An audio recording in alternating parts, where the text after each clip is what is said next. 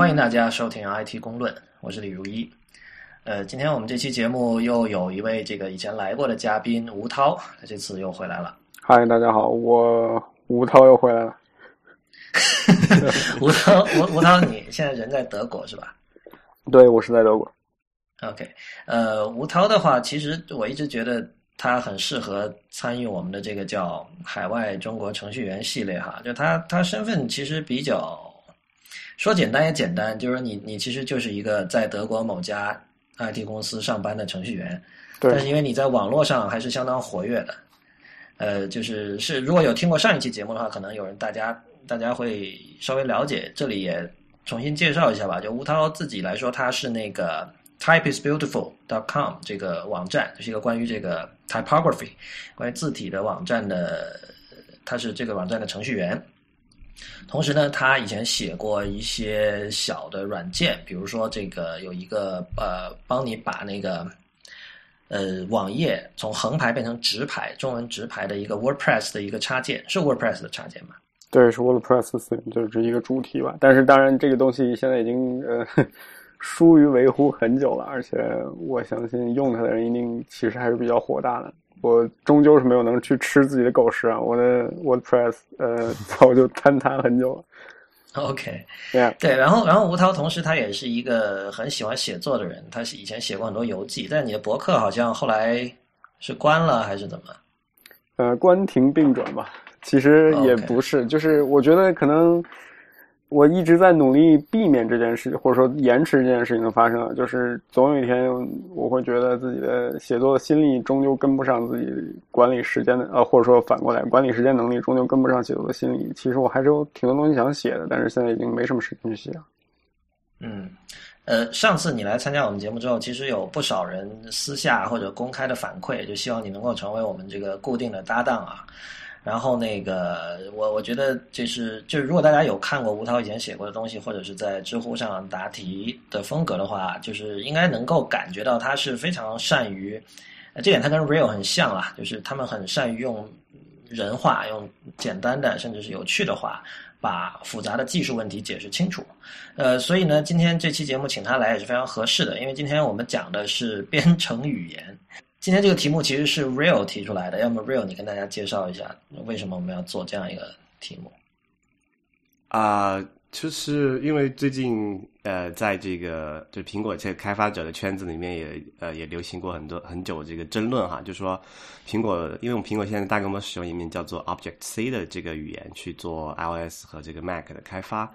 然后呢，就现在就有人不断提出说，哎呀，这个事情是不是可以做得更好一点？我们会不会有一些更好的工具来呃来来呃继续这个开发活动？因为呃很多人觉得这个 Object C 它有还是有蛮多坑的。嗯啊、那么所以我们这这期就邀请了这个吴涛，因为刚好吴涛他也在做这个这个 iOS 开发相关的一些工作，所以我们这期来讨论一下这个问题。我觉得普通人可能一开始有一个，现在这里已经有一个问号，就是说，呃，为什么选择用什么语言，这是一件重要的事情。或者比如说，就其实就是如果你站远一点看，这是一个嗯选择工具的问题。那么你知道有一派的这种观点是说，高手用什么工具都可以做出好产品。其实这句话你要看你从哪个角度去定义好吧。就什么才是好软件？如果说我用起来爽就是好的话，那高手用什么语言都可以写出好软件，几乎是成立的。但是如果你要从就是从内行人的角度去看这个东西是不是好的，那那我觉得其实这个问这这个表述是很难成立的。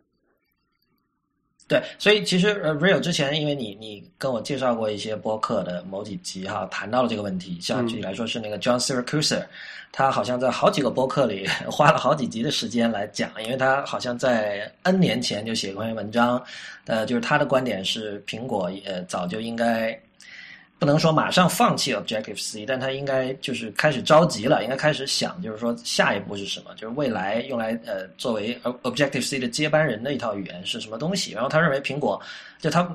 如果说苹果已经对这个问题有了答案的话，他没有告知这个第三方开发者社群。那么同同时 Objective C 是一个相当古老的语言，然后它会有各种各样的问题，所以所以我们才引发了这次的讨论，是吧？对、呃就是 Jeff Siracusa，其实他就唱衰这个 Objective C，还有也不叫唱衰吧，就是他对这个苹果的这个生态系统的底层，就是所谓的这些支撑的一些工具，比如说像这个 OS Ten 啊，还有像这 Objective C 的一些这种这种基础性的东西。他其实是呃，已经关就他既然是关注到这个行业嘛，他希望这个苹果能够对这些技术性的东西有所这个深思远虑啊。为为什么会有这么一件事情呢？其实也是有一个历史背景的，就是当年这个乔布斯回归刚刚回归苹果的时候，苹果那个就还那个 OS Ten 还没有出来之前，呃，苹果其实是已经就所谓的你知道叫黔驴技穷也好吧，就他们当时是叫做这个 OS Nine 嘛，就是 OS Ten 的前一个版本。呃，是已经在技术上是已经大大落后于当时的这个 Windows 的呃九五吧，应该是那个时代啊。然后呃，他们自己内部就是没有这个足够的技术储备去推出下一代支持当时的这个技术的一些呃这个就基础的工具，还有这种这种相关的这个呃相关的工具吧，可以这么讲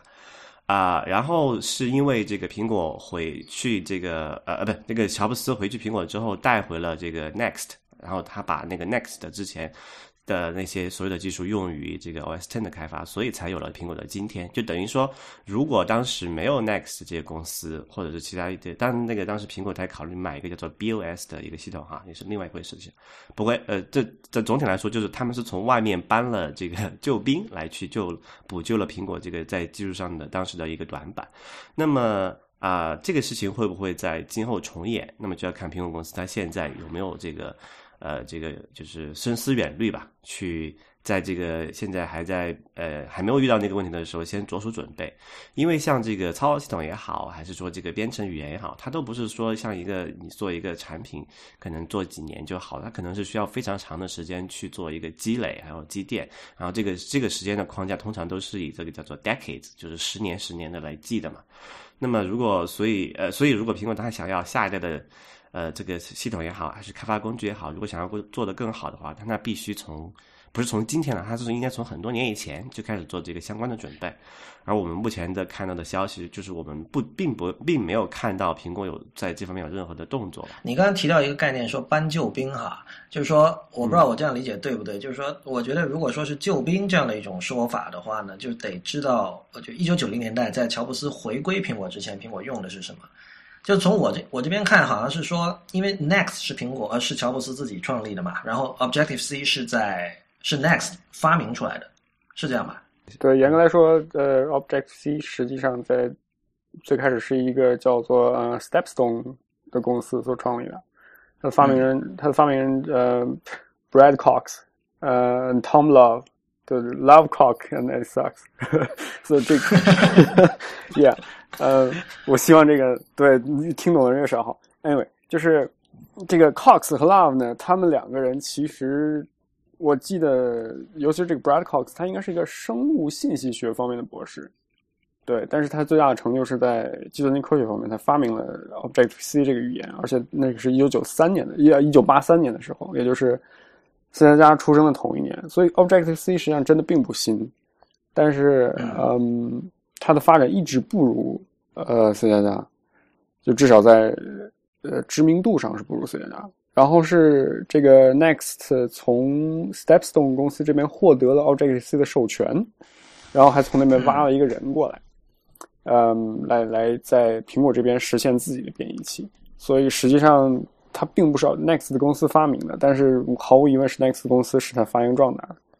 对，所以我我我一直的理解就是说，那乔布斯既然回归苹果了，他也带了很多旧的 Next 的部下到苹果嘛，对吧？我们现在想，我们现在知道了像。呃，苹果著名的高管像 Craig Federighi，呃，像已经开除的这个 Scott Forstall，这些人都是早年在这个 Next 做的。那么，那他自然想用自己的一套人，自己的一套技术。但是，就是说，这个跟刚才 Real 说的这个这个搬救兵好像是两种不同的这种叙述方式，不知道实际的情况是哪一种。我是倾向于相信当时的苹果公司，因为几乎是在一个岌岌可危的状态之下，自己。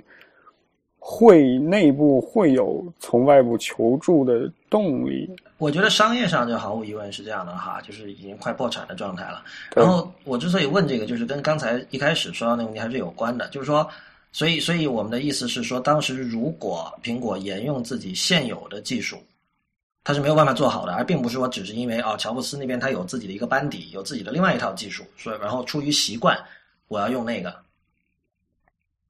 这里面可能有一个问题，就是可能可以回到刚才第一个问题，说是否就是假设高手用任何语言都可以写出好成好软件，这个假设成立的话，他们还还忽略了另外一个问题，就是呃，用一个不好的语言写出好软件的成本。当然，这个成本当然我们可以最简单的一个转换成就是所谓的时间嘛。呃，那当时就面临这么一个状况，就是说。你苹果你自己再起一套炉，就是沿用自己的那一套呃，这个这个开发工具去写新的这个 Mac 的操作系统，它也是可以的。嗯。那不过，但是在商业上你已经落后于这个微软的同等同类产品了，然后你还要花更多的时间去这个做研发的话，那你肯定就就失败了嘛。因为在商业上来讲，这个 timing 也是非常重要的一点。对，所以商业上毫无疑问，但就是说，所以当时他们至少乔布斯本人是相信，如果你用我们 Next 这一套技术，会效率更高。可以这么理解吗？就这，其实我的我是这么理解的，就是说，呃，如果他们不用 Next 技术，那么苹果公司的那个 OS Ten 就没有办法在在那个时候推出来，那么那就只能等死了。这个就我所知，或者说我依稀在那里看过，说当时苹果公司其实也有一个类似于就是微软这边 Windows NT 的一个项目，就是下一代操作系统。但是很遗憾，它没有，或者说是没有出现我们如今能够看得到或者能够考证的成果。而另外一方面，Windows NT 成功了，也就有我们今天的 Vista 或者是 Windows 七乃至于八这这样，或者是成功或者说失败的操作系统。嗯，就是呃，Objective C 从基本上是从乔布斯带着 Next 的这个旧部回到苹果就开始用，然后一直用到现在哈，就是历史其实说短还真不短了。那么，然后我据我所知，有一点就是说，你只要在这个苹果的这个生态圈里，不论你是给 iOS 还是给 Mac 写软件，你就只有这一种语言可选。然后这个好像是一个比较特殊的情况，是吧？对，呃，而且这句话其实并不是完全成立，因为，呃，首先要看你写什么。以以前苹果还有服务端软件的时候啊。就是服务端软件，也就是像现在，比如说你要写一个 Facebook 出来，你你不可能在，你不可能让你的程序运行在你你的笔记本电脑上，你必须让它运行在一台服务器上。那么在服务器上开发，苹果其实以前自己有自己的一套东西，叫做嗯 Network Object，我相信应该是这个名字。Web Web Object 吧？Web Object。OK，那应该是 Web Object 没错。这个东西一开始是基于那个。是基于 Java 的。它一开始其实是 Objective C 的，这就是它为什么要做要叫做 Web Object。但是后来全面转型转向了 Java，而且一直到现在也是这样。嗯，就除了苹果自己，没有人在用了这个东西。对，有一个就有一个开源的社区在支持着其他人的使用，但是除苹果已经没有在卖这个东西了。然后另外一方面，哪怕你做 iOS，呃，你也可以完全不接触 Objective C，而去使用一些第三方的，比如说 Titanium，Titanium 是用呃 JavaScript 开发，然后或者是 Mono Touch 之类的，Yeah，Unity 或者是 whatever，呃，Ruby Motion，就是用 Ruby 来写，或者还有呃一个用 Lua 的绑定，我也忘了，我暂时也一时想不起来那个名嗯框架的名字。总之是有其他的。可能性存在的，但是就是最最正规、最上道的一种方法，就是使用 Objective C，没有别的。而且就是除了游戏之外的大部分其他的这个 iOS 和 Mac App，还确实大家还是选择了用 Objective C，对吧？对，是这样，没错。就这里面可能就有一个那个叫什么鸡和蛋的问题哈，因为据我所知，在起码在 iOS 上做开发。你就是它的大部分的苹果自带自己的那些所谓的这个呃这个 SDK 啊那些库也好，其实好像是在 Object C 里面是调用是最方便的吧？对我我目前不太清楚有什么别的方法可以，比如说在嗯 Python 里面调用 Coco 的一个方法，应该是可以的，但是有有有一些 binding，但是我之前用过，用起来相当麻烦，就是在 Mac 上对相当坑爹。呃，之前唯一有唯一有一个这个就还比较不错的，用起来比较不那么坑爹的一个非 Object C 的项目，叫做这个 Mac Ruby 嘛？不知道你还有没有印象这个事情哈？但是因为我从对 Ruby 一直不感冒，所以这个东西也我只是我只 甚至我当时有点比较很欣慰的看到它最后还最终还是不了了之。因为因为当时这个 Mac Ruby 的时候，我因为我还挺感冒的，因为呃我我我有接触过一段时间，我觉得因为当那个时候呃有、呃、我我当时是觉得就是说苹果可能会把这个 Mac Ruby 作为它的就是下一代语言的一个基础，就不说是全部替代，不不说是全部替代这个这个 Object C，起码在很大程度上可以替代像这个什么 Apple Apple Script 之类的东西，对吧？啊、结果后来那个东西那个项目又夭折了，所以才后后来才有了这个 Ruby Motion，就是那个开发 Mac Ruby 的那波人，呃，就转去做这个这个在 iOS 上支持这个 Ruby 的开发啊。现在不知道呃这个到底他们的市场还是怎么样一个情况，但是这就目前苹果的立场来看，我觉得这件事情可能不是特别看好了。对，就是其实我们公司也开发了，也就是我现在所在的公司也需要。就首先要声明，我并不是一个全职的 Objective-C 开发者，就我只是恰巧在公司里面是第一个用嗯 Mac 工作的人，所以不得不有点呃硬着头皮去接过很多 Objective-C 的项目啊，所以我也不能说是非常专业，我只能说我们公司在评估许多可能性的时候，最终还是确定了就是用 Objective-C，其实还是最简单最。相对来说方便的一种方案，因为其他无论是什么，无论是 Mac Ruby 还是哪怕嗯不是那么直接的写一个原生 app 的方案，呃，像那个叫 Cordova 的这么一个框架，都不是很符合我们的需求。对，因为有一个这里有一个就是说这个 dependency，还有一个叫做叫做叫做战略上的一个安全的，这个这不是说技术上的安全，是说战略上的安全的选择。对因为比如说你用一个第三方的框架，然后你必须依赖它去帮你提供这么一个叫做这个中间层，才能你才能用到这些这个 iOS 的本身的一些特性。那比如说马上这个要开那个 WWDC 了，然后苹果假设它 iOS 八发布一些新的特性，如果你用那个 Objective C 的话，你马上就可以直接用到那个新的特性，然后你产品可以就马上跟得上嘛。对，呃，但是如果你用一些第三方的这个中间的框架，比如刚才我们讲那个 Ruby Motion 也好，像之前的什么 Open Touch 那个什么 Mono Touch 啊之类的乱七八糟的东西也好，你都要等那个，对你都要等那个中间的框架的开发者赶上苹果的进度之后，你才可以做到这个东西。所以我觉得，对于一个就是追求这个用户体验也好，还是说要追求这个产品进度的这个这个开发者来讲，用这个 Object C 都是一个最安全的呃这个选择吧。对，吴吴涛，你刚才提到说你对那个 Mac Ruby 不太感冒，这能不能说一下是为什么？因为因为我一直很好奇一点，就是是什么让一个程序员觉得说我喜欢这个语言，我不喜欢那个语言？是是是一些个人的一些小癖好呢，还是说真的在针对你目前手头的项目，你会有一个理性的分析和评估之后得出来的结论？这个基本上我相信百分之九十九的程序员都会有自己一套一套一套评价编程语言的呃三观吧，就叫它。然后我就是觉得，我并不讨厌 Ruby 啊。首先，我并不讨厌 Ruby，但是很重要的，我也并不喜欢它。就是我有时候觉得它太过于执着于花巧啊，就它是一种非常容易写的语言，但是你写出来的东西，别人并不一定一定容易去读。嗯然后为什么不喜欢 Mac Ruby？呃，我记得当时一方面是因为听说它效率不是很好，呃，第二方面也是觉得 somehow 这个 Objective C 的它的就是很它它的这种冗余度，我很喜欢。我觉得 Mac Ruby 如果要替代它的话，其实是多少有点遗憾的事情。什么叫冗余度？这样编程语言的冗余度是什么意思？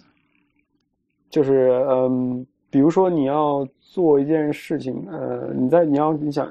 就比如说 Hello World 这件事情，就是我相信，呃，只要学过一点点编程，一定写过 Hello World。那在像 Ruby 之类的很多编程语言里面，Hello World 实际上是一个非常，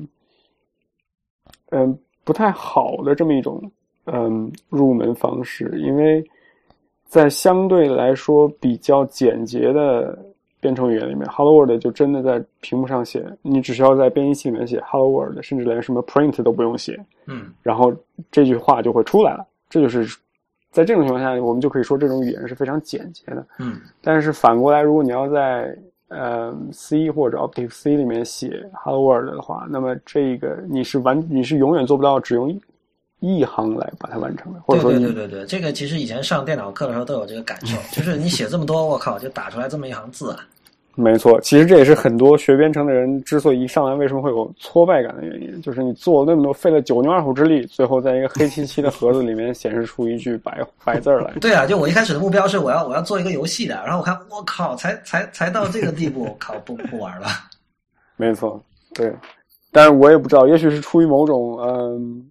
这种呃，老子花了九牛二虎之力学会了 Objective C，你们这帮呃搞 Ruby 的人一行就把我写了十天的程序替代了，我我心有何干呢？开玩笑。嗯，Real，你可不可以讲一下，就是 Objective C 究竟在你看来有什么问题？为什么它要被替代？还是说，呃，是说一种语言它总有自己的生命周期，是会有伤，还是会怎么样？就是说用到了一定的年限就。因因为这个听起来就是说，其实是一个挺陌生的概念啊。为什么一个语言不能一直的用下去？为什么一定要有一个东西来顶替它？为什么你不能通过让这个语言本身去不断的演化来改进它？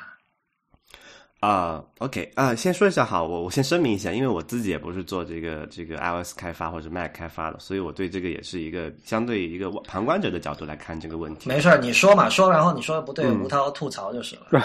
对我，我觉得这个事情是这样子，就是还是回到最开始你问的那个问题，就说是是不是用什么语言都可以写出好软件。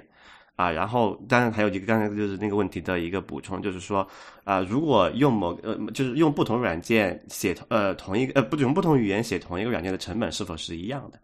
啊，我觉得这件事情就是说呃，工具嘛，总是要呃，如果你要做出一个好的产品，你需要一个好的工具，对吧？那如果产品都在不断演进的话，为什么工具不可以不断演进呢？对吧？啊，那这是我的一个基本观点。那么从这个角度来讲，那必然就是说，那这个程序语言作为一个写我们叫做计算机程序的一个这个产品的工具，它必然也是自身是可以进行一个相对的演化的。那么我们也可以看到，在特别是在过去的这么十几二十年之间，我们在这个程序语言。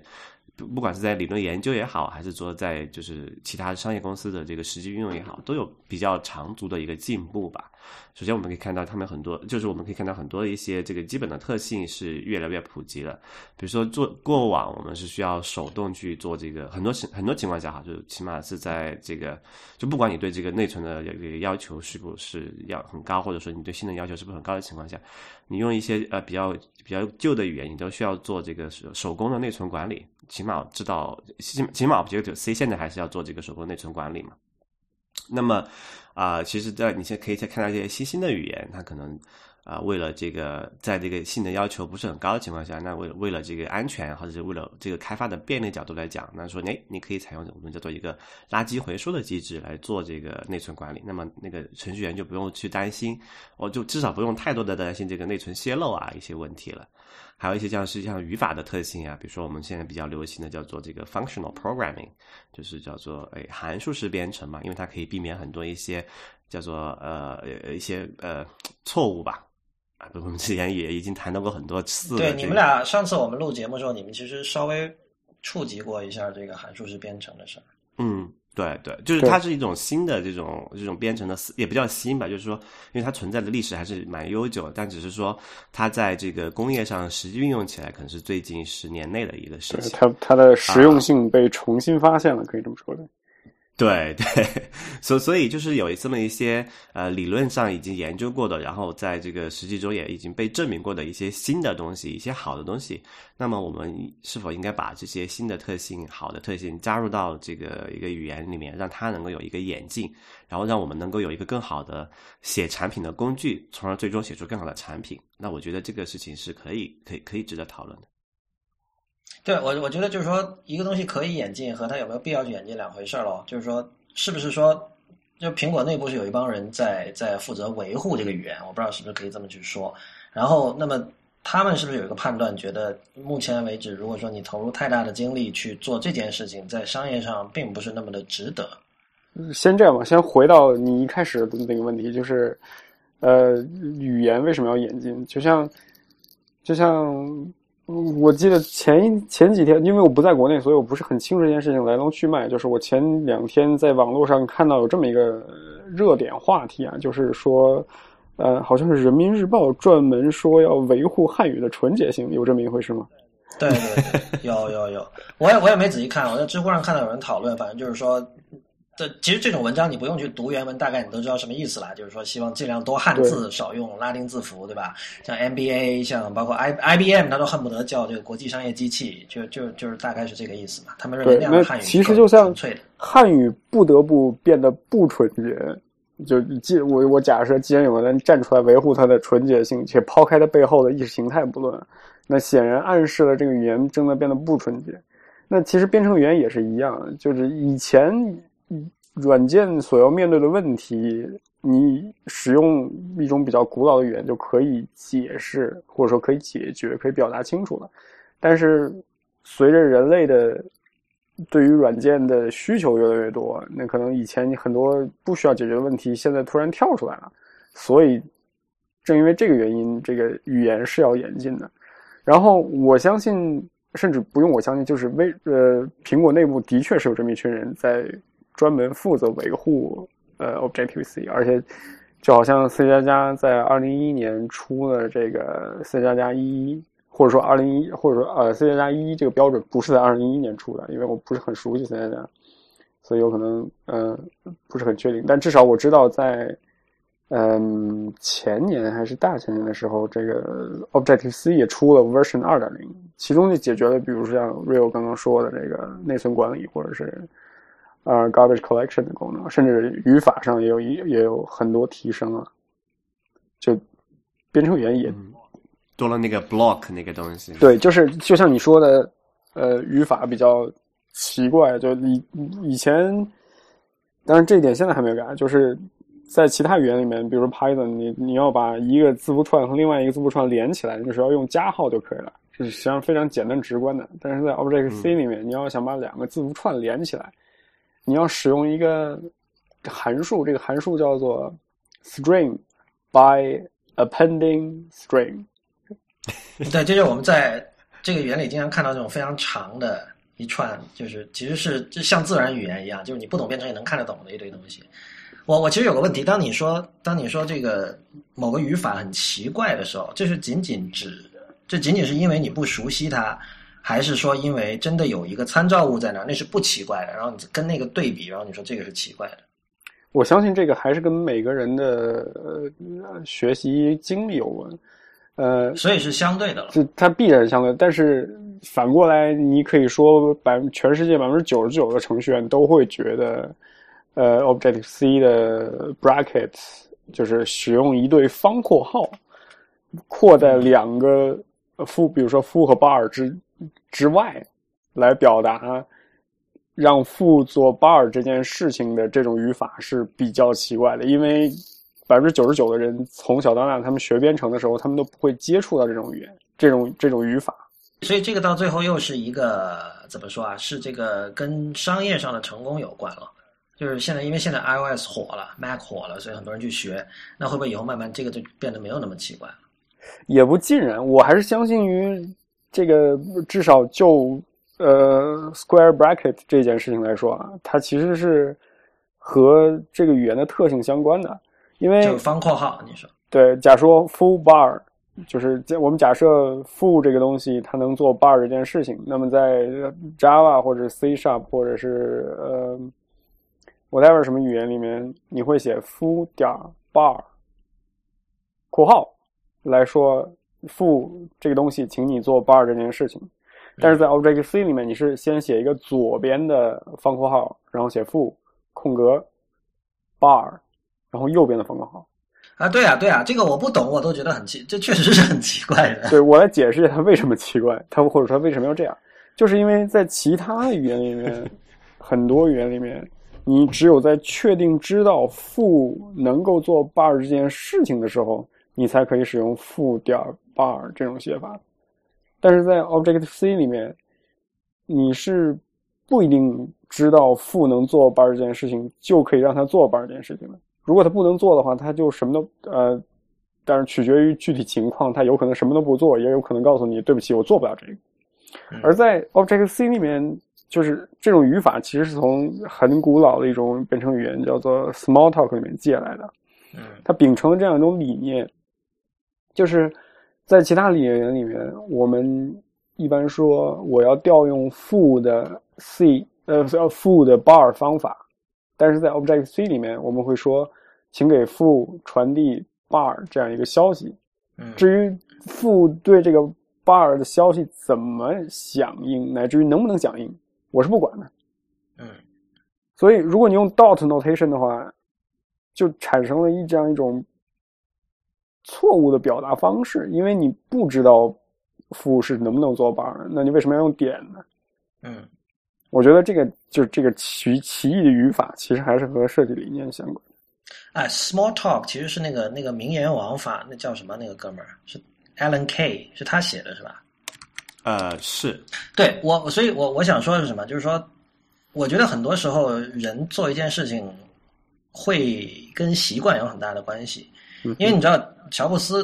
因因为他早年应该是见过 Alan Kay 的，而且显然他很崇拜 Alan Kay 嘛，在二零零七年的这个 iPhone 的第一代的发布会上都引了 Alan Kay 的那句，就是现在所有人都在说的话，就是嗯对软件如果真正严肃对待的话，你就应该做自己的硬件。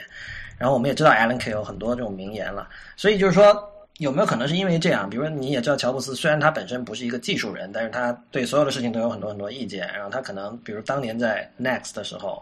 他是因为这层关系，他就选择了一个。你刚才提到是那个叫 Brad Cox 和这个 Tom Love 这两个人发明了这个东西。对，Love Cox，yeah. 对他，他们可能是看乔布斯会不会是因为看到了这一层关系，觉得哦，这个是有一个 small talk 的 legacy 在那里，然后他觉得嗯，Alan Kay 是牛人，然后这一定是好东西，我们就用这个。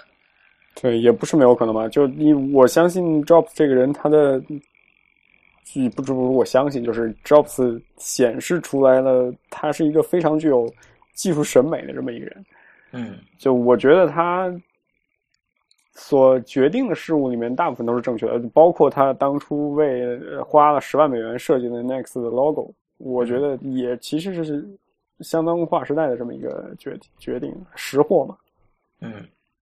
对，所以所以 real 你，因为刚才我们说了一半哈，就是说，这其实我觉得还是没有讲清楚为什么。当然你，你已经提出了，就是语言是可以演化的。那当然，就是我觉得我们大体上都持一种相对进步主义的态度哈，就是说我我们都不是那种完全的信奉所谓的这个 “if it ain't broke, don't fix it” 的那种人。对，可能我们都内心都有这种折腾的，真的一点点的这种基因吧，就还是希望能够，就算没什么事儿，我看看能不能更好一点，我们都会有这样的一种一种倾向。所以，那么就具体 Objective C 从你在你看来有什么就是不好的地方？对，我我觉得吴涛他的可能体会比较深吧，因为我不做这个开发，所以要我说 Object C 有什么问题，就就我个人感觉来说，当然这不是这可能不是最 critical 的问题，但是它是很大的一个问题，就是它没有 namespace。就什么是 namespace？就 namespace 就是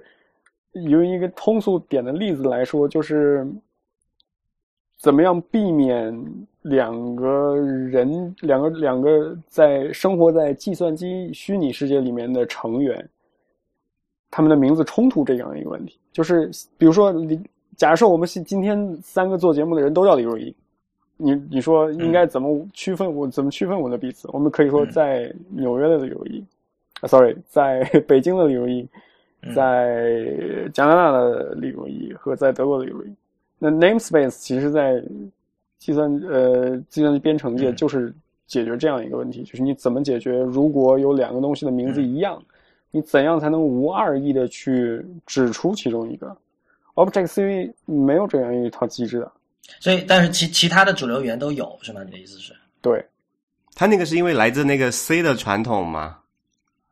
就是它和 C 其实在这这这个层面上是是一致的。但其实怎么说呢？就是你说 C 加加也是来自于 C 啊，那为什么 C 加加就可以提供自己一套 namespace 的？我我的意思就是说，这个 Object C 在这个方面并没有改掉这个 C 的这个缺陷嘛，因为 C 本身是没有这个 namespace 概念的，所以我们可以看到它所有的这种那个函数名字也好啊，全局变量也好，都是有一个前缀的。像包括现在那个 Object C 它有前缀，什么 NS 什么什么什么 CG 什么什么，对吧？对，这个 NS 就是指 next step。啊，苹果在自己的这个 guidelines 里面写说，就是所有两个字母的组合，你们最好都别用，因为 两个字母组合的前缀，我们公司可能会用。你们要写什么前缀的话，就用三个字母，至少三个字母。我觉得这个其实也挺扯的，就是你你想想，这么一个非常简单的，嗯，这这这么一个非常简单的每天都会有遇到的问题，他们没有解决，甚至是以短期内也看不到什么解决的方案。有了这个 namespace 就可以避免这个问题了嘛？就是可以大家随便随意命名自己的这个这个包的前，就不甚至不需要前缀了，你就可以把这个就名字不用那么这么长且诡异了嘛？那些所有的函数啊变量也好，对，对我相信 namespace 是是限制软件规模的这么一个东西，就是你没有 namespace 的话，你的所有的类名发展的一步就很难很难理解去组和理解和组织了。对，而且有 namespace，我相信也可以局部的减少呃 Objective C 这种非常非常呃啰嗦的这么一个现状。嗯，所以所以如果我没理解错的话，就是像你现在举出了 namespace 这一个例子，但是这种例子可能有很多很多，然后不同的程序员有不同的痛点，啊、对这个就是让某些人觉得这个语言应该翻新，或者应该由另外一个东西来替代它，是吧？的原对因，这是一方面。嗯对，还有什么？呃，工具链吧，就是就 Objective C 现在的发展态势就是，如果你在苹果上搞开发，你不但必须用 Mac，而且你必须用 Xcode。嗯 Xcode 就是苹果自己提供的开发苹果专用的程序的这么一个专用的程序。你不用它的话，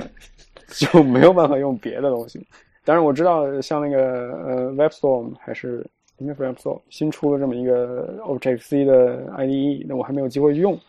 但是我觉得这其实是很不爽的一点，就是有时候我会想说，哎，我有一个想法，想要试一试，但是转念一想啊，我要去打开 Xcode，那还是算了吧。这个其实是非常让人产生挫折感的一件事情，就是你你写 Python，我高高兴兴的打开 Terminal，然后打 IPython，然后想干嘛干嘛。但是在 Objective C 你是没有这个条件的，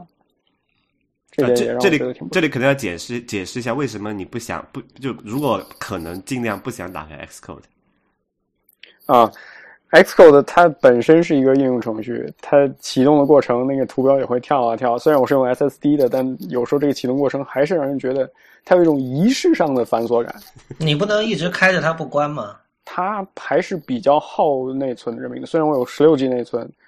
二百五十六兆 S 呃二百十六 G SSD，对啊，我靠，我八我八 G 内存有时候我那个，当然我不知道有没有可比性啊，我 GarageBand 经常开着不关的呀。好吧，我有洁癖，也许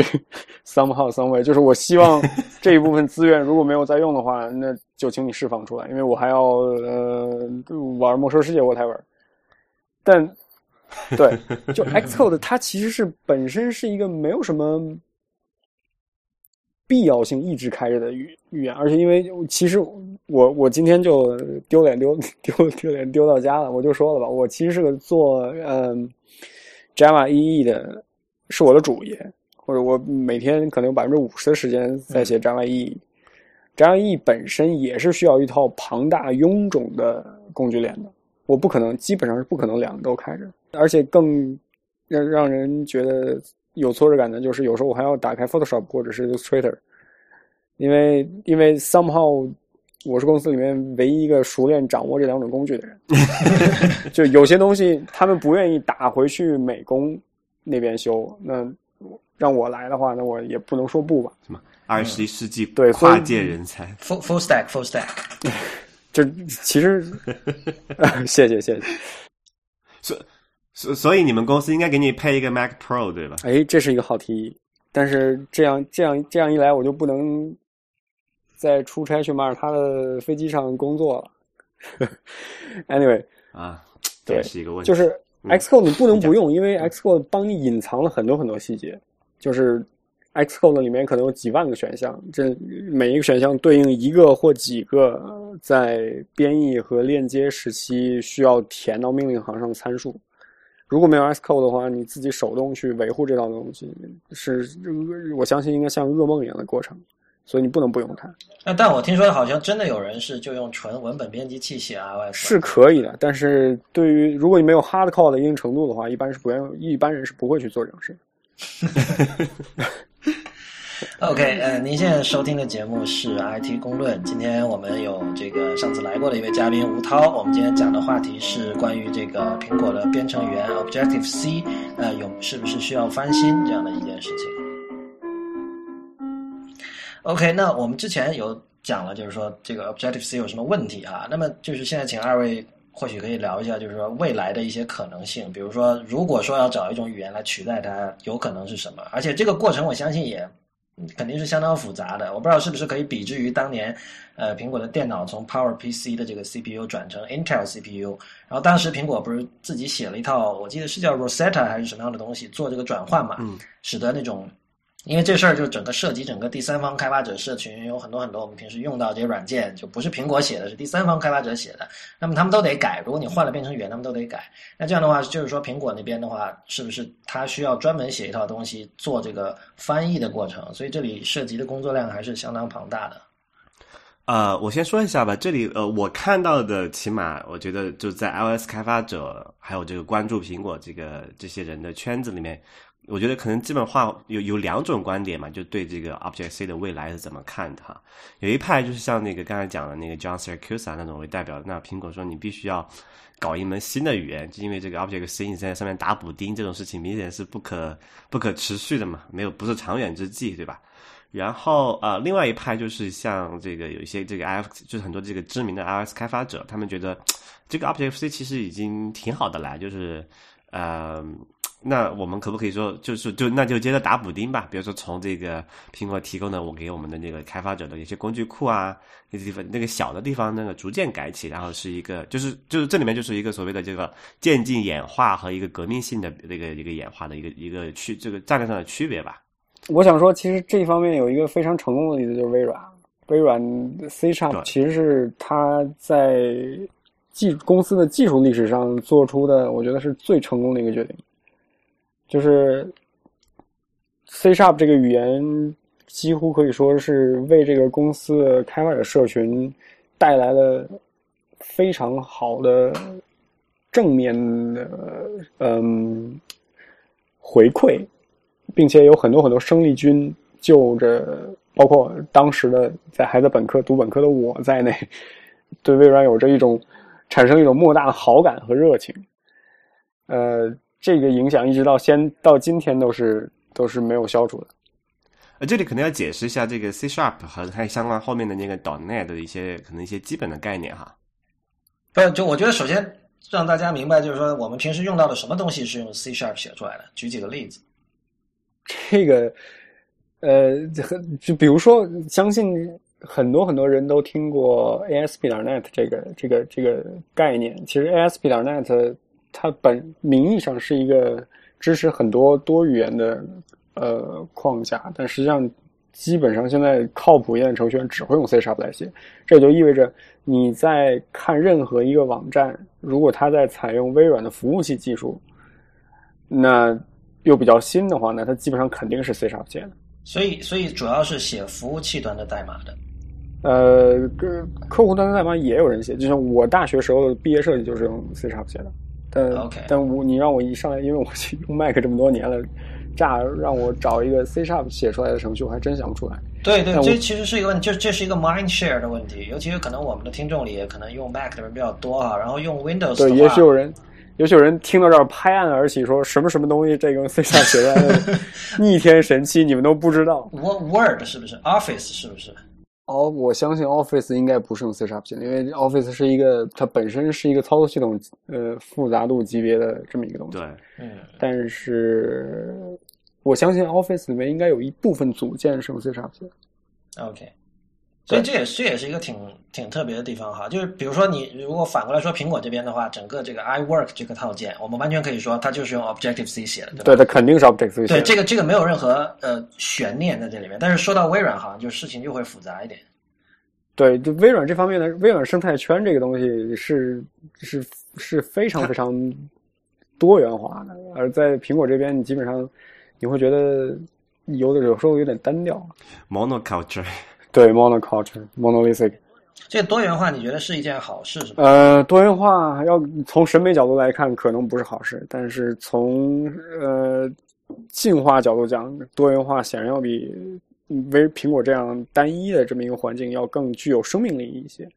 但是什么意思？你就觉得如果有一只不行了，另外一只可以顶上？呃，其实我觉得这么说吧，就是以前也有一本书在开源社会里面很受欢迎啊，但是有点老了，叫做呃《Cathedral and Bazaar》，就是教堂与大市呃大教堂与市集，大集大集市与教堂，还是大教堂与市集？Anyway，苹果这边就有点像大教堂，一开始有一个比较呃。有一个很很有目的性的设计，然后又又用很均一的技术，用很长的时间去积累，做出这么一个东西来，你会觉得它很美、很匀称。但是毫无疑问，它比旁边的那个大家熙熙攘攘，用一种采用一种多在一种多元化的本呃环境之下交易的这么一个地方相比来说，它缺乏生气，可能也缺乏生命力。而且你不能说。市集上出产出来的东西一定就一定，或者说市场市集存在的价值就一定要不如大教堂，甚至我觉得在某些方面市集的存在力呃生命力是要高于大教堂，因为人不可能不交易，但是人可以不去教堂。OK，哎，我没有看这本书，虽然我知道啊，所以所以那个那个作者叫什么 Eric Raymond 是吧？对。Eric Raymond 他是他是更倾向于他觉得就市集的那种工作方式是更好的，是吗？对他显然是一个就是自由主义的啊，对啊，他搞开源的嘛，很显然。嗯，但是当然这个比喻并不是很很很合理，而且毕竟微无论微软还是苹果，他们其实都是相对封闭的这么一个环境。我只是想说，在微软的这边，你的选择更多一点，但是。也许衡量下来，没有一种选择是可以跟苹果这边选择所媲美的。但如果你不喜欢苹果的这套东西的话，那苹果的态度就是 My way or highway，就你不喜欢就滚吧。对，那个微软那个就是讲 C Sharp 为什么说它好，其实可能这里要展开讲一下哈，就是 C Sharp 他们还有背后还有一堆东西，就是一个很重要一点叫做这个叫做 C L R，叫做 Common Language Runtime 这个东西，然后。呃，这个是个什么概念呢？就是就是可以讲，就是说有了这个 Common Language Runtime 之后，你可以在上面写用各种各样不同的语言写软件，然后这些软件它最终都是在这个平台，这个就是 Common Language Runtime 上去进这个这个层面上去去执行的。然后就说你可以用 C Sharp 写，也可以从那个叫什么 VB.NET 是吧？还还有这个东西吗？有这个东西，而且它存在的挺挺欢乐的。对，就是从我的观感来说，对，就是它可以在用这种不同的，就啊，用不同的工具，呃，不同的语言适合，就是不同的语言适合不同的场景嘛。那么你可以在就这些不同语言写出来的软件，它们之间可以是可以很方便的互相的这个交互的啊。所以这个其实。啊，可能是说这个微软，他当时刚才我在讲，他做了最重大的，excuse me，啊，这重新讲一下，就说呃，微软有这么一个，啊，微软有这么一个呃，这个这种 Common Language Runtime 这个这个东西支持之后，它可以在上面啊支持开发者采用各种不同的语言去写不同的软件，然后。啊呃，就就可以解决刚才我们讲的嘛，就说你肯定是不可能说用锤子一个工具解决所有的问题，对吧？你可能不同的问题需要不同的好的一些工具。那么，那苹果的话，它目前就说，那我们就只有一个锤子，我们把这个锤子用到所有的地方。啊，这也是就是说，为什么我们觉得微软的它这个选择当年那个做 C Sharp，还有这之后的一些东西的一个这个在技术上的一个重大的成功，就是说它。就给了，就使就有这个 Common Language Runtime，使得有开发者更多的选择去呃去去选择不同的呃合适的工具去去开发嘛。然后在苹果的话没有这个选择，那在大家才遇到这个越来越多的掣肘和瓶颈。但我相信苹果内部应该也有对此的一套态度吧，就是因为 C R 它毕竟是一个影响效率的过，影响效率的这么一套东西，就是你。加入任何一个中间层都会导致效率变低。那我相信，苹果内部可能对此也会倾向于一种保守的态度，就是它会你首先你必须从一个角度来看，就是如果你是用户的话，你在乎这个平台有 CLR 吗？你其实是不在乎的。对，就开发者在乎。如果说加上这么一个 CLR，哪怕减轻了一百个程序员的工作量，或者说让一百一千个程序员感到了幸福。两个用户觉得不开心，那苹果其实就会，我是觉得他们会更倾向于去考虑用户的感受。对，这个很显然就是说，我们看到就是呃，不管大家觉得苹果这个面向用户的这些呃软件也好、硬件也好，做的多么漂亮，用户体验多好，但凡是那种后藏在后边的，只有开发者才会面对的东西，其实它做的真的是很一般的。比如说像那个所有做 iOS 软件，你要提交软件用的那个 iTunes Connect 那个后台。但是我觉得那个可能比起很多其他的已经算好了，但是跟苹果的标准比还是差很远。对，我觉得苹果对于开发者可能唯一一点就是他们的文档写的非常好，就至少在写作风格上，我觉得读苹果的文档有时候会觉得如沐春风一样。对，这个我我也有感受，虽然我读的很少哈，但就是说你你明显感觉到就是苹果是很讨厌那种 corporate language 的。对。就不不论是在技术文档，还是在这种就是内部的这种文字文文档，还包括你看像那个他写的那个 App Store Review Guidelines，那其实是非常就是是很是人话，就说白了。对。刚才吴涛讲到了有一个这个性能的问题哈，就是其实刚好我想联想之前另外一个问题，就是说如果没有这个移动的出现，就是假设我们现在都是用的这个台式机或者笔记本这种性能都还不错，越来越不错的一个一个东西，那么很很可能我们看到的今天看到的这个软件开发的局面就不是这样子的，可能 Object C 也不会这么流行，就是因为你。因为有一个这个问题，就是说，因为那个移动的处理器的性能比较低嘛，所以刚才讲，呃，就我们不在很多情况下对性能或者说对这个用户体验有追求的时候，你要用一个更加贴近于原生的语言，你这样你才能写出比较高性能的或者低延迟的一个程序，对吧？啊，那么就是说。呃，那就是也是因为这个，所以这个 C 它才没有引用一些更加刚才我讲的一些更加高级的一些特性，因为那些更加高级的特性，在很多情况下都是要以牺牲一定程度的性能为代价的嘛。当然，至于说就是这个在牺牲这个性能为代价。的时候，呃，你能获取多大的这个开发的效率，或者说这个程序运行的安全性，那是另那这个是一个权衡。但是确实是说有有这么一个有这么一个取舍存在的。那么正是因为这个移动的崛起，所以就等于你可以，如果你看这个计算机处理器的性能的话，就是在之前是大，我们都可以按照这个摩尔定律啊，不断的往前涨就可以了。然后突然出现移动，八掉到一个很低的谷底。因为你想想，第一代的那个 iPhone 的那个处理器的性能是很差的嘛。所以你要要你要尽量在那么那么差的一个处理器上运行一个还用户体验还不错的软件，所以你必须要做到这件事情。那么现在随着随着我们这个处理器移动处理器的性能越来越好，那么这件事情其实又可以重新提到议程上来了嘛？哎，等一下，你你刚才讲这个意思，我我不知道我理解对不对？就是你的意思是，其实 Objective C 是性呃性能比较好的语言，是这样吗？呃，它呃，因为因为我当然知道，比如说就是越 high high level 的语言性能越差嘛，比如说 Python 肯定比 C 要差，对吧？嗯，但但是你你呃不绝对是这样，但一般来说确实是有这么一个相关性的，就是如果你的这个语言的特性越高级，或者说写起来，你就你大家可以这么理解，就写起来越 爽的语言，运行的性能一般来讲会会差一些。会差，就像刚才吴涛说的，你写一个 Hello World，就我只要打一句 Hello World 就出来了，不用写个四五行，那种一定是效率性能差的。对，因为因为那个是这样。因为你那个就隐隐含的假设，就是说你打一行就出 Hello World，就是那么假设很多事情呢，比如说这个语这个不管是这个语言还是这个运行时也好，它要帮你解决这个内存管理的问题，因为你没有手动的去声明这个 Hello World 这个语句的内存放哪里，那这内存怎么释放？那那你已经默认了有这个叫做叫做呃垃圾回收机制了，然后你还有一些这个中间的，包括像图形那一块，你都是它就是等于是它都帮你解决了。机器能帮你解决的事情当然是更好的，但是这个是不是免费的？是是有一定代价的嘛？嗯，所以从这个角度来讲，那个 Object C 它是一个更加贴近于这个呃底层，更更更加贴近于底层硬件的这么一个语言，因为它就是 C，就是在性能比较要求比较高的情况下，它基本上就是 C 嘛，然后加加上苹果自己的这个这个提供的像那个 Coco 那些东西在里面。所以你现在觉得，就是随着这个移动设备的这个硬件的性能不断的提升，你觉得就是在这方面做的 trade off，呃，是不是可以重新考虑？就是可能你不需要再用一个呃性能这么高的语言，或者说你你可以你可以去考虑一些性能不那么高的语言了。对，其实我觉得这件事情已经在发生了，就是呃最开始的就或者这么讲吧。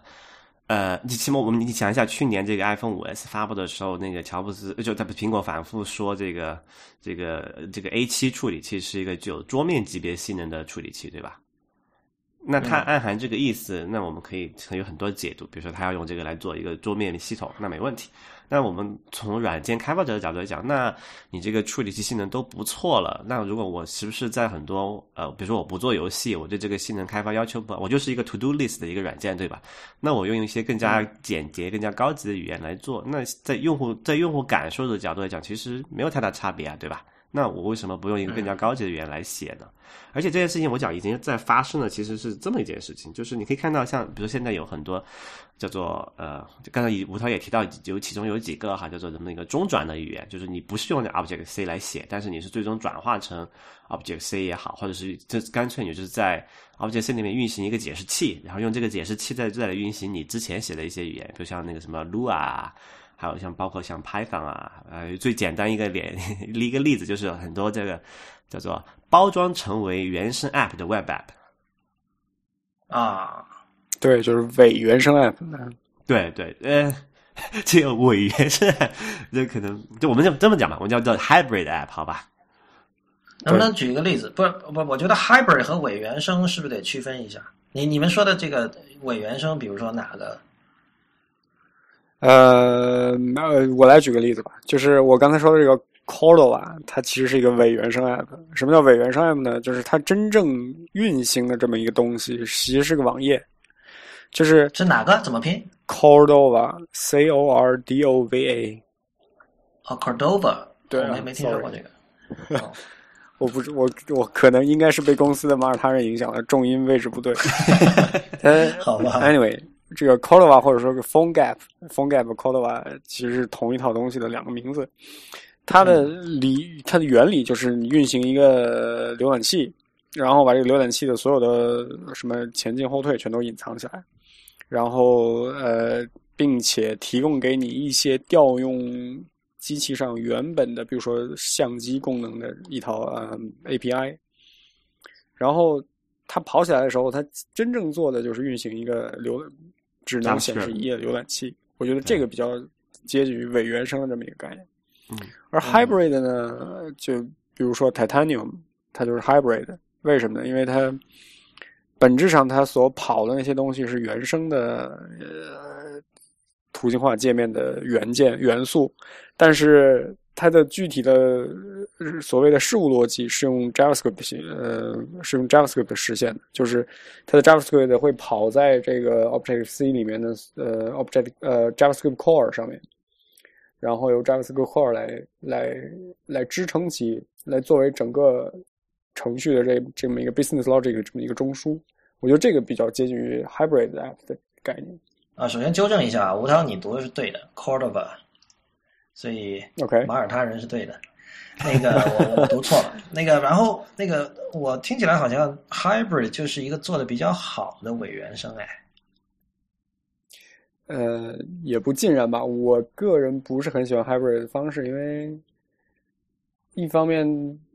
，Titanium 这个东西，就至少在我接触过的工具里面，只有 Titanium 是用 hybrid 的。哦，你是这么理解？我我我是觉得好像只要你里边用到 WebView 了，是不是就算 hybrid 了？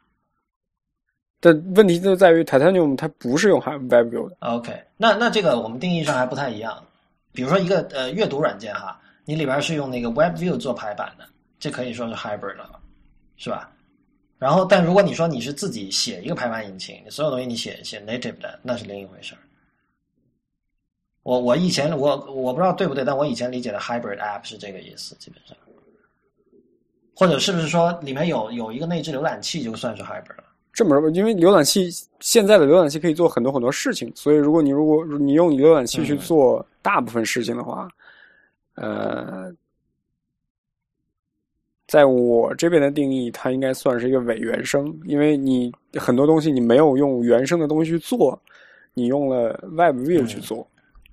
但是在我这边 Hybrid 的定义的确是另外一种东西，就是它所谓 Hybrid，就是它杂糅了。本本原生的这原生的技术，但是它并不是主要用它。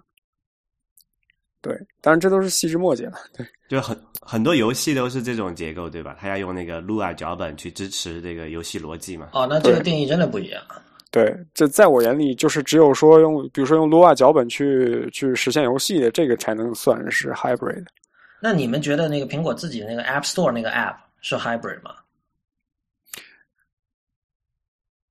那里面所有的东西都是网页来的，嗯，它那个就是一个浏览器吧，我觉得就定制浏览器而已。所以那是伪原生了。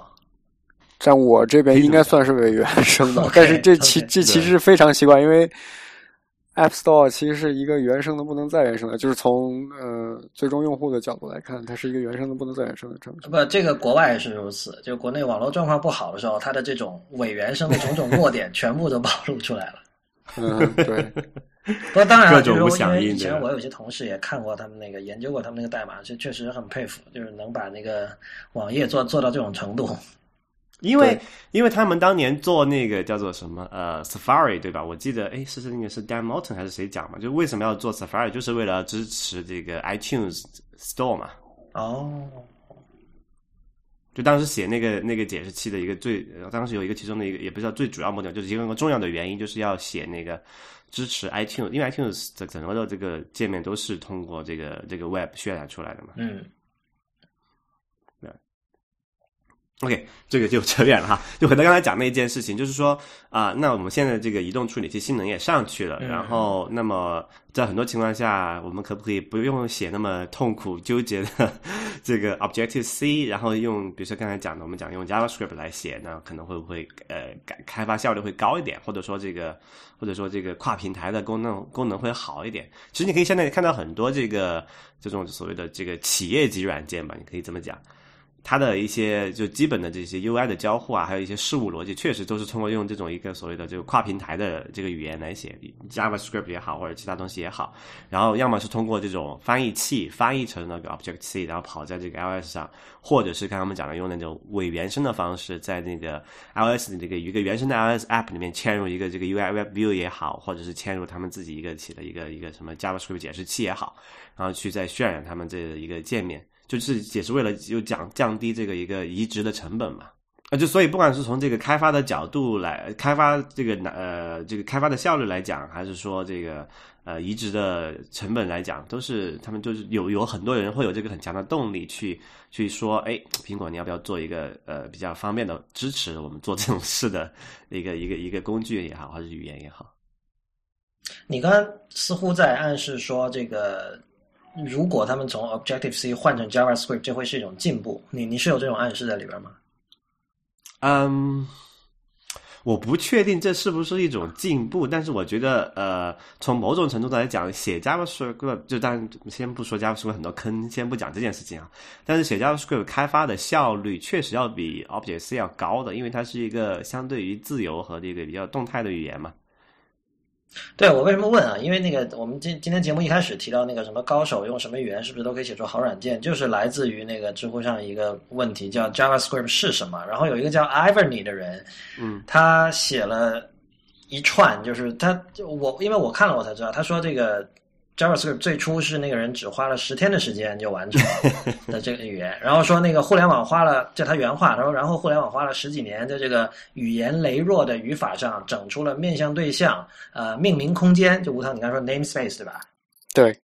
然后那个 Ajax 等等 pattern 更有更各种书籍规范介绍怎么避开这个语言的坑，所以就是作为像一个外行人看到这段就觉得这显然是一个很差的语言，但是你刚才却建议说或许它可以成为 Objective C 的呃这个继任者，我没有办法 reconcile 这两件事情了。呃不，呃，这里要声明一下，我不是说 JavaScript 要成为 Objective C 的继承者哈，其实这是这个是一个这个是一个，但我是说在现在这个就是给定的这个现有的技术可能性的情况下，用这个 JavaScript 写一些事务逻辑的开发效率，也不说效率，就是说这个就时间周期嘛，是要比用 Objective C 要短很多的。嗯，这点我觉得是可以可以确定的。然后为什么？那我们来再再讲一下那个 JavaScript 的问题，其实可以简单提一下哈，就是这样子。JavaScript 这个这个语言本身是写的，就设计的是比较糟糕的，因为它有很多坑嘛，然后设计的考虑的时间就考虑的很不周全。当然也是因为它当时那个开发周期很短，只有这估计算是世界上开发周期最短的语言之一了吧。啊，因为只有十几天的时间去考虑这件事情，然后马上就要匆匆忙上线了，所以我们现在还在还在用在不断的去解决它里面的设计失误造成的这个一个缺陷。但是我觉得它在一些基本的层面上还是还是做对了，比如说它是一个，你可以讲它是一个函数式的语言，起码在里面。用这个像比如说写匿名函数啊，还有调用匿名函数啊，非常方便。其实你在现在看大部分的这个所谓的基于 JavaScript 的软件，都是从通过这种非常函数式的方式来做，呃，来来写出来的。那么这点它，你说可以讲它其实是是不是哎莫名其妙的走对了？因为它的开发的时间，毕竟它应该是比 Object C 是更晚出现的语言。呃，JavaScript 应该是一九九五年出现的。呃，Object C 是好像比一九八三年。对对对，所以他还是就是说，他还是就不管他做的怎么糟糕，你后后来者还是吸取了很就基就是叫做加入了很多这个先进的一些功能。对，而且我觉得这个跟开发者有关系，就是你你甭管他是十天开发出来的，就那么一个人一个么一个大牛在那儿呢，就是开发 JavaScript 的人现在是 Mozilla 的 CEO 吧？可能就嗯，他已经被赶下台了，因为那个同性恋问题。What？OK。啊，你不知道这事儿，就是前前阵子他因为就是说他被人接触那个十几年前他给一个加州的反对同性恋的组织捐了一千美元，然后就是技术界就开始这个口诛笔伐嘛，就说这个人这个很不很不 liberal，然后这个人就被迫下台了，Brandon Ish 嘛。我靠，这实在是 anyway，看来只看技术新闻这真是，不过这应该也算是技术新闻。对啊，这个我靠，tech meme 全都是啊！我可能选择性的对这种同性恋的新闻立自自动过滤。就我觉得，就好像呃，当年那个 Dennis Richer 他写 C，他应该也没有花很长时间。但是你这么一个大牛开发出来的东西的，不管怎么说都是可以用的，都是都是，只要你知道怎么去躲坑，你都是可以用的。但反过来，你去反观那些一开始就好好设计的语言，它最后可能不一定有这么成功。可能 Java 或者是呃 Lua 是我能想出起来的，是我能想出来的两个例子，是嗯源自于学院界，而且又在工业界有巨大成功的两个语言，其他真的不多了。就我觉得有一点就是说，他毕竟是一个后来者，那么他肯他就在这个在时间上他是有优势的，因为他可以吸收一下这个最近就是那那个十年之间发生的这些语言的研究成果也好，或者是一些新的思想也好，那么碰巧他。它里面加入的一些像这个像那个都这个函数式编程啊这些的一些思想，在现在哎被又被人重新发掘出来，这个真的是好东西，然后我们就把它用起来了。所以你不管说他是故意大牛在当时就已经深谋远虑想好了，还是误打误撞想就碰到了，那反正现状就是这样子，它是具有一个更加高级特性的一个语言嘛。对，就就像在围棋里面有一句有一句话说“常考出臭棋”啊，有些时候。你想太久，他做出来的决定并不一定就比你花的时间短做出来的决策要好多少，所以我觉得设计时间其实并不足以成为呃批判一门语言的一个一个一个一个呃论据吧。我们要不要看一下其他公司的情况？因为就是说，比如说 Google 是怎么做的，就其他公司有没有面对呃类似像这个 Objective C 的问题？就他们会不会觉得？呃，他们主要在使用的这门语言有这种需要翻新的这种需求，然后他们有没有采取什么措施来应对？嗯，我我讲一下 Google 的那个状况吧，因为刚好我最近也在接触这个东西，我觉得还蛮有意思的。呃，Google 据就据我们外部人的看，就观察还有一些公开的资料能看到，它所它有所谓的几大叫做 Working Horse 的语言，就是这怎么翻译比较好？就支柱语言吧，这么讲。对啊，就它，那但 Google 我们这里主要是讲它的在它自己的一些软件哈，就是服务器端的一些东西。那么它追求性能的那些部分，还有传统上都是从用这个 C 加加或者是用那个 Java 来写的。然后他们一些这些脚本的一些维护啊，是通过这个 Python 嘛。啊，因为如果它毕竟还是要做 Web 的，所以 JavaScript 也是跑不掉的。那么那个是另外一个一个没有办法的，没有没有选择的选择哈。那么就是说他在有选择的地方，他在做什么事情？他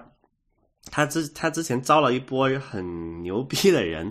啊，其中有一个很大家可能就如果是接触这个圈子的人哈，可能知道耳熟能详的名字，像什么 Ken Thompson 啊、Rob Pike 啊这种人，然后他们在他们搞了一个这个新语言叫做 Go 嘛，就是啊，为什么叫 Go？就 Go 是 G O 啊，呃，就是 Google 的前两个字母。呃，Go 这个语言就是他们是计划，当时的计划是解决他们这个就是开发服务器端软件的遇到的一些问题。啊，这些问题主要主要随便举几个例子啊，主要就是一个像呃要类型安全，然后要要足够高的并行化的程度，然后他们做了这么一个 Go 的语言。Go 这个语言出来之后，就是其实就是说解决了在服务器端开发软件的很多这问题嘛。但目前为止，说首先那个 Google 还没有把这个 Go 或者还没有这个 Go 开开发团队还没有计划把 Go 用于开发这个客户端或者是这个这个叫做浏览器，就不就移动软件嘛，所以那是另外一回事情。对，这个其实就是我要说的，就我就觉得 Google 在 Go 上面并没有投入到一个像微软对于 C Sharp 那样的规模，就是 Go 对于 Google 来说，它并不是一个全局的战略计划。对，我觉得它现在就是说还比较。就是怎么讲早期吧，因为它才出这个一点零的版本嘛，对吧？然后，呃，Google，我我不知道他们内部的想法怎么样子，他们也没有内部表说明过这件事情。我觉得其中很要紧的一点就是说，没有办法做客户端这件事情是就就阻碍了它像变成像那个 C 就变成 Google 的 C Sharp 啊，这个这个概念吧。对，就微软从一开始，哪怕在 C Sharp 一点零，在 .NET 零点八还是一点一的时候，就它就已经。有大局观在哪儿了？就你可以很清晰的看到微软的战略意图，但是在 Google 这边不是这样的。当然，Google 的企业文化也就是这样，它它时不时做出一个新东西，把什么新产品扔到市场上，看看大家什么反应。对对。但是这一点可能对于推广一种语言，乃至于把它作为自己公司的这种一种标志性的语言是不利的。就像现在一一说到我是一个微软开发者。那基本上十个人九个人都会说哦，你是写 C sharp 吗？对，对，我觉得有一点就是说，但它 Google 它是一个怎么讲叫做 Polygon，是这个这这字这么念吧？Polygon，Polyglot，对，Polyglot，对，多语言的使用多语言的人，对。那然后呃，它起码就讲，它起码你不管你怎么讲，它 Google 的最重心的部分还是它的这个服务器端的软件，对吧？是这样，呃，Google 从其实 Google 到现在在桌面领域没有什么建树啊。就如果你只看 Chrome 的话，那 Chrome 几乎就是它唯一的建树。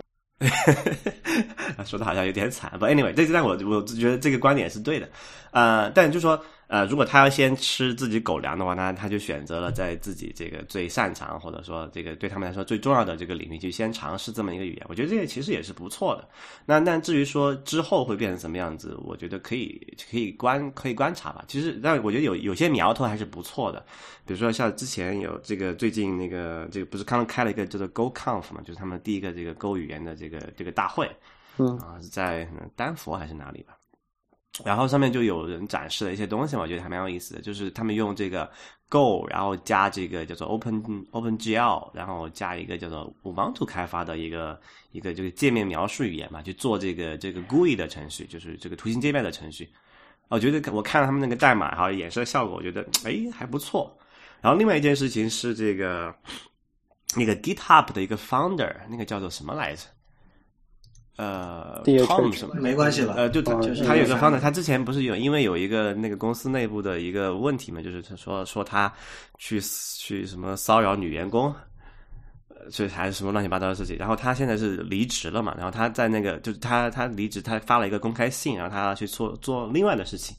然后他提到一件事情，我发现一些很有很有意思的，他要去做这个虚拟现实这个事情。我们之前在讲那个 Oculus VR 的时候提到过哈。然后他他提到他要去做虚拟现实，提到了一个一几个技术，其中有一有有有是一个是 Go 和这个 OpenGL，所以他也是看好 Go 的。对，就我就我又看到很多不同的地方在冒出来这么一点一些东西，就是就除了在服务器端的一些东西啊，但是有很多这种在就是我们现在还看不到，还在属于在开发，还有在就是未来时期会流行起来的一些东西，都在采采采用这个 Go 的这个东西来写。就其实我觉得。Go 的未来还是蛮看好的，就不光不光是在这个软，这个这个叫什么呃呃服务器端哈，就包括桌面端，还包括我们的一些未来一些可穿戴设备，包括一些嵌入式设备也好，都会会有有有有很大的很多的应用。比如说之前有一个那个叫什么写那个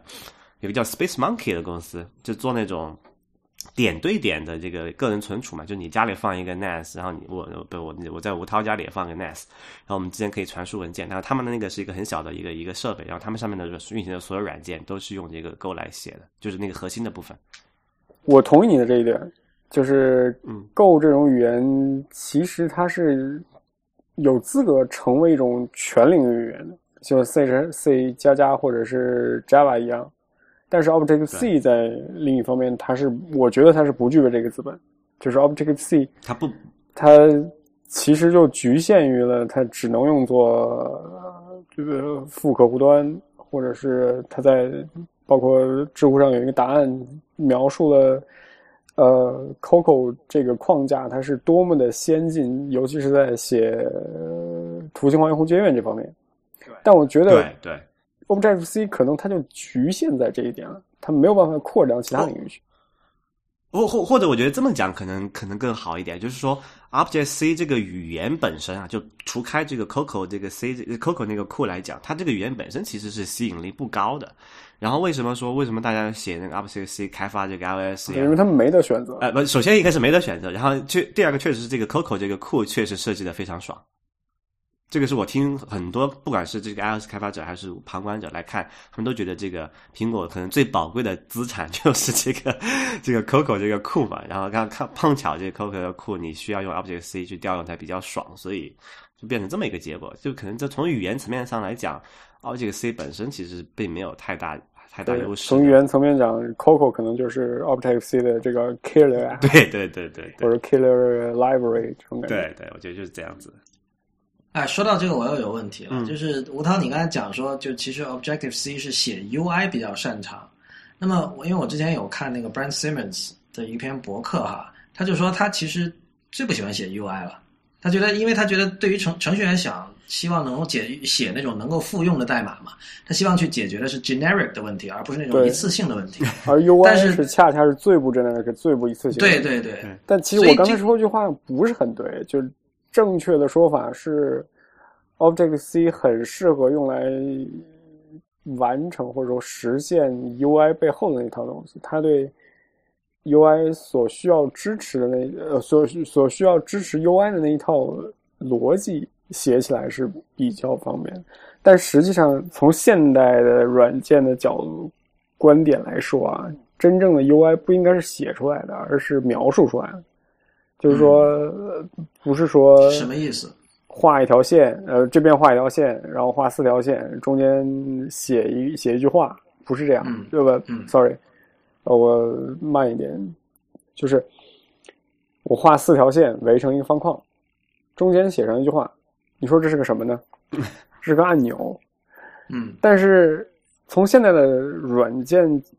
工程的角度来讲，UI 应该只是写我要一个按钮，描述性的嘛钮应该有什么尺寸？对，然后这个东西本身它跟任何语言，就理想情况下，它跟底层语言是无关的。就是好的 UI 一定是描述出来的，而不是编程编出来的，这是一个很重要的点。就是只有这种情况下，才可以让开发者感觉到足够的轻松就是对。哎然后那我问一下，你说我说你们用描述性的语言来讲，你说这是一个按钮，那怎么来规定它长什么样呢？那就是这又牵扯到就是一种另外一种理念，就是说语义和这个东西的表现？表呈现应该是分离的。就是说，我说这有一个按钮，我说这个界面上面应该有一到四个按钮，每个按钮应该实现什么样的功能，我描述完了，就是对，它看起来什么样子，那是由另外一那是另一套完事儿，但是你不能不理它嘛，是另一回事儿对吧？对，那么重点就是说，我在描述按钮的时候，我给每个按钮给出了名字，呃，给出了他们所属的类别，诸如此类。那我就可以通过另外一套描述语言去描述这个所有这些按钮所应该呈现的样子。就是理想情况下应该是这样，当然所以现在嗯 Objective C 不是这样。不是这样的。就是现在 Objective C 就是如果你用它，如你现在 Objective C 是允许你，甚至很多人也乐于，包括我，我乐于去编程来在一来添加一个一个按钮，但是实际上，呃，不是 X 或者说 Xcode 允许你去画这么一个界面出来，然后在这个画出来界面上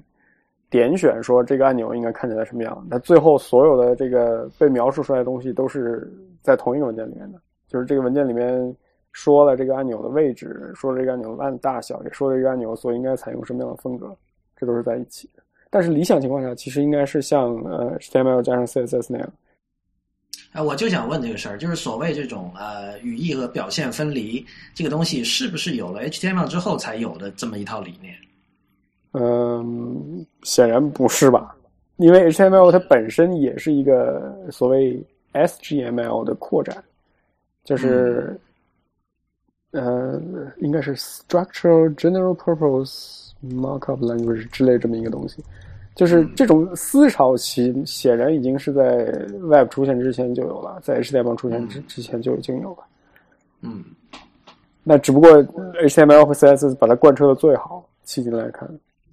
你你刚才说那个事情，我觉得特别有趣，因为就是说程序员喜欢解解决 generic 的问题和呃 Objective C 刚好它适合做这种非 generic 的一次性的 UI 的问题，我觉得这个很说明一些问题了。就是说，当我们谈论说一个设计是好设计的时候，很多时候它解决的恰恰就是一次性的，是非 generic 的问题。嗯，可以这么说吧？对，不就是你其实 generic 的问题等于就是所谓的 one size fits all 嘛，希望能够尽量的减少未来的工作量。那说白了，其实任何语言都是在某种程度上要背离这个 generic 这个方向的，否则所有人都去写数学公式就好了。那我要跟编程语言干嘛呢？对吧？就是编程语言，任何一种编程语言，它都有一个在现实的一对一的具体情况具体分析的呃切实问题和一个数学化的就真空中真空中的球形机这么一个理想模型之间，它要找到一个平衡点嘛。当然嗯，Objective C 可能是更贴近于现实的那么一个点。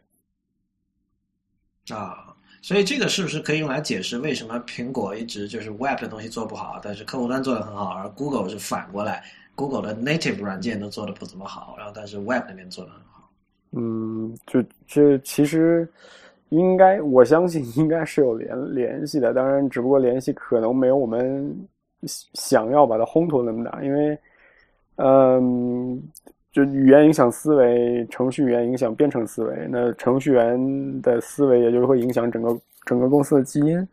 呃，就语言学界或者语言哲学界有一个看法，有一个有一个假设，叫叫叫嗯，Sapir-Whorf hypothesis，就是说，呃，一个人的所用使用的语言和他的思想是有关联的，就是一个人的使用的语言会影响这个人的思维方式和世界观。这个毫无疑问嘛，在语言学界，它仍旧只是一个猜想而已。就是我们如果从科学的角度去去去看待这个假想的话，嗯，其实会找到一些问题的。就是它假设这样，就是人和人，如果你完全两完全相同的一个人，在不同的语言环境之下，呃，会产生不一样的 behavior。这个其实是和社会学的嗯比较认同的普遍模型是不一样的。就社会学里面会觉得，嗯任何一个人抽抽从把他从把他从那个社会层面抽拨出来，他都是一样的，对，有扯远。但是，就我的意思就是，从某种意义上讲，你可以说是每个公司所采用不同的技术，影响了他们能不能在某一个领域做的像其他公司那么好。嗯，因为你你你看，就是像 iOS 上面最就是公认最优秀的几个设计师或者说开发者，他们其实有大量那种 customized 的东西，对吧？无论像 Reader，像这个 Tabbot 的那对那那对那些，你很难说那是 generic 的问题哈。所以，所以就是说我我我个人一直，当然这肯定是一个非常粗疏的一种一种归纳法，但是我我总是觉得，你越去追求 generic，你做出来的东西就是非常 generic。你知道 generic 在日常语境里不是一个，你最多只能说它是中性词，往往很可能还是贬义贬义词。对，尤其是在在文艺的语境里，但是在工程语境里，它似乎成了一个中性偏正面的一个概念。我不知道是不是。就我觉得，其实很软件界有很多东西都是这样，比如说 garbage collection，就 garbage collection，你仔细想想这两个字的意思，如果你把它这其实是好事儿，是吧？在软件里边，对，在一般人眼里面，你们你听到两个工程师讨论 garbage collection，然后配合他们脸上流露出来的那种呃 幸福感的表情，你会觉得他们是他们在干嘛呀？啊，不过还好了，就是说，我我觉得如果外行听起来，我我的直觉会显示出，就有人帮你把垃圾收了，你不需要自己收。对，但是对它还是和工程学就是在软件工程上指涉的东西差别太大了。对，是不一样哦。那这命名就有问题啊！嗯我我一直想说有一个命名，就是苹果它那个有一个叫什么 Grand Central Dispatch 嘛，嗯，它那个东西它是用的是那个纽约那个 Grand Grand Central 那个车站的那个领域嘛，对是这样没错。对，那那个听起来就很好啊，因为那是个地标，就就大家美国人美国人民都知道，然后包括它的那个 Grand Central Dispatch 的那个 logo 也是一个中间火车信号灯四面八方发射，对对对对对，就是就是有的时候这些命名还是挺挺文艺的，其实。对，就好像我忘了是谁说的，但就是计算机科学里面最难的就是两件事，嗯，命名一个是 cache，呃，就是 cache validation，对，另外一个就是命名，就是你怎么给一个东西起名字，这个是学问实在是太大了，而且也很容易挖下一个很大很大的坑。就好像我又想起一件事，就好像 PHP 这件这个语言被很多人 表，其中表的一点就是这个语言里面它有很多函数，它的函数名并不一致。就比如说有一个函数名可能叫，呃，就是我不写 C 不写 PHP 已经很久了，但是应该是什么 CHR to whatever，就大概六七个字母，而另外一个函数可能有十几个字母，就是 character to whatever。然后就有人问了，说为什么 PHP 的函数名都没有一个什么一个标准呢？后来大部分人都就说是只这可能只是巧合啊什么的。但是有一天，这个 PHP 的创始者跳出来说了，说我当初开发 PHP 的时候，想给函数做一个哈希表，这个哈希表的呃特征值是什么呢？是函数名的长度。就就这其实是一件非常 what the fuck 的事情。也就是说，这个人他为了实现语言的时候方便一点，他刻意给每一个函数起了长度不一的名字。这是一个非常非常巨大的坑啊！就一直到骂，一直被一直被人诟病到现在。但是你也也已经无力回天了。有没有什么语言是大家相对公认说特别优雅，然后这种问题特别少的？这 Python 吧，我觉得 Python 算是一个哦，真的啊？对啊，就是 Python 在它的它的所谓 of Python 里面就明确指出了简洁是好的，就是什么东西都要做的比较美一点。当然，Real 是 Python 的专家，我我觉得应该问问它的 Real。语言层面上还是就设计的挺漂亮的嘛，啊，但只是我觉得存在最近最近几年，可能在这个实现上，呃，会有一些问题，包括在性能上啊，还有包包括对这个多线程不不是并发的支持可能会比较糟糕。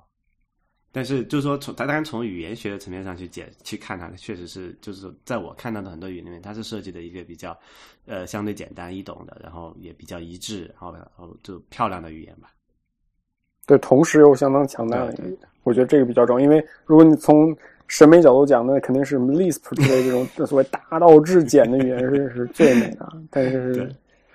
对啊，这非常难用，也就是对它，它比较就是 Python，我觉得最好有一点就是它是比较接近于这个所谓我们叫做 pseudocode 嘛，就是伪码的这个思想。就是很多人写这个算法的时候，它都不是某用某一种具体的语言来写，而是用一个比较类似于自然语言的东西。然后，哎，其实我我觉得最最好的一件事情就是把苹果把它那个 Apple Script 改成 Python 就好了。对，这其实是很好的一个一个提这个议，或者是 Lua，我觉得 Lua 其实乱其实跟。Python 还蛮蛮，就是语法层面上还蛮比较接近嘛，我觉得。对但，是 Apple Apple Script 是太坑爹，我靠！就其实现在时下两个 Apple 专属的语言，Apple Script 都很和坑爹基本上是相当坑爹的。但是 Apple Script 的坑爹的程度可能要比 Objective-C 还要简直就是更更甚。对对不，对，但 Apple Script 就是其实它没什么人用了嘛，对吧？它它的出发点其实我觉得是好的，就他想设计一门语言是，就是非程序员也可以用，对普通人。然后对，但这个不是一直有争议嘛？一直觉得这是一个，这是这是一对。我觉得就不管是从现实的情况情况来讲，还是从这个理论的这个这个他们的这个出发点来讲，都好像这个都没有达，这首先没有达到那个效果，这是第一个。然后第二个就是说，它现在变成了一个就两边都不讨好的一个东西，因为。呃，就说我们对一些专业程序来讲，比如习惯了一些像比如说这个这个这个叫做 Algo 那个那个那个语法的人，或者说习惯其他任何像 Lisp 语法的人，你再去看那个 AppleScript，它语法都是非常非常奇怪的一个东西，它没有什么标点符号啊，它的所有的这种语法结构都是通过这个英语的单词来实现的，那这不就很奇怪吗？然后同时就是说这个非程序员也并没有觉得这个东西有多多好用，因为也没有办法就很。很很好的理解它的那个框架是怎么样子，结构是怎么样子。对你还是要去学习，终究还是要去学习。对，而学习学出来的这个东西，却其经验却不能转移到其他任何地方，你只能在这边是，对，就仅此。而且你而且你不能去用，你甚至就你说你有一个问题，你都不能找一个其他语言的专家来帮你说，你帮我看怎么回事，他可能触类旁，他会盯着盯着看半天，就没 法没法触类旁通，这就很坑爹了。对。学习成本非常高，而且这个可可重复利用的价值非常低。对，对，我觉得这种语言它其实跟那种早期的那种从嬉皮文化出身的那些电脑先锋的一些呃信念有关吧，就是他们会觉得就是应该让每个人都掌握编程的能力，就是相当左派一种理想，就是那种理想下其实可能没有。对对，其实像当初一开始搞的那个 HyperCard。苹果做那个后来被砍掉的东西，但我一直觉得现在的这个 iBooks Author 其实就是 HyperCard 的孙子 ，HyperCard 的儿子，HyperCard 的儿子就是 iWeb，就是那个没有人用的苹果做的那个东西。然后 iWeb 现在演演化成了 iBooks Author，这个说差了哈。就是刚才其实最终你们两个最终最后得出的结论是说，这个苹果的两大语言是最坑爹的语言。这个好像就是其实可以让我们一开始的那个结论可以把它否掉了吧？就是说。这家公司用的两个最坑爹的语言，但是写出了就相当受欢迎的一堆这个软硬软件系统，所以其实就是说，的确高手可以用 任何工具、任何烂工具写出好东西，可以这么说吗？对，而且就是我其实有一个很奇怪的想法，我就是觉得 Objective C 存在恰恰是一个门槛就是如果你不是真心喜欢这个东西的话，你是不会去学的，因为它 就是 对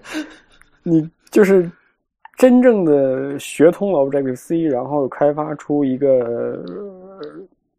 有有就是大家都说好的这么一个 App 的人，那一定是真爱。就当然，OK，现在这个类似的说法，对这个现当然现在这个状况可能不太一样了，就是有大批的呃移动开发者，他有可能是比如说苦闷头学了十几天就搞出了这么一个 App 来，但是在以前就是真正的铁杆的呃哦呃 Mac 开发者，他们绝对是真爱，我觉得。就出于兴趣的，就不是出于这个经济原因去开发的。很多人就是觉得，哎，这种不是问题，反正我喜欢这个就可以了，对吧？对，这就好像大家现在对墙的态度一样，就是真正翻墙出去看外媒的，那那绝对是真爱啊！我是觉得软件这个东西就。的确是只有偏执狂才可以做出好东西来的，就是或者说，任何东西都是一样，你只有足够去偏执，你才对啊，你只有足够偏执，你才能做出好东西来。那 Objective C 可能就是一个过滤器，它过滤掉那些不怎么偏执的人。对，从从这个意义上说，我们可以说所有的工具都很蛋疼，或者说都很都很二。你你总能挑出东西，然后就是说，呃，无论你选择什么样的工具，如果你的对品质的标准定的足够高的话，你一定会就是感受到这种无尽的痛苦，然后你还是得去克服它。所以最终我们一开始的命题是正确的，的确高手用任何工具都可以做出好东西，只不过取决于他愿意付出多大的痛，忍受多大的痛苦而已。对对对，就是这样。所以所以那个 Lauren Brichter 自己不是很多东西自己从头从底层重新写了，然后写出了那个 Letterpress，然后他自己接受采访的时候说，就是大家不要学我。嗯，对，血泪的教训是会有这样。对，好吧，那那个我们今天节目就到这里结束。呃，谢谢大家的收听，谢谢吴涛再次来做 IT 公论的嘉宾。好，谢谢 Lawrence，谢谢那么呃，欢迎大家在社交网络上关注我们。我们在新浪微博叫 IT 公论，公司的公，论点的论，在微信和 Twitter 都是叫 IT 公论的全拼。我们至今还是支持 Twitter 的，所以我们是真爱。按照吴涛的说法，IT 公论的全拼，好吧？那么今天就到这里，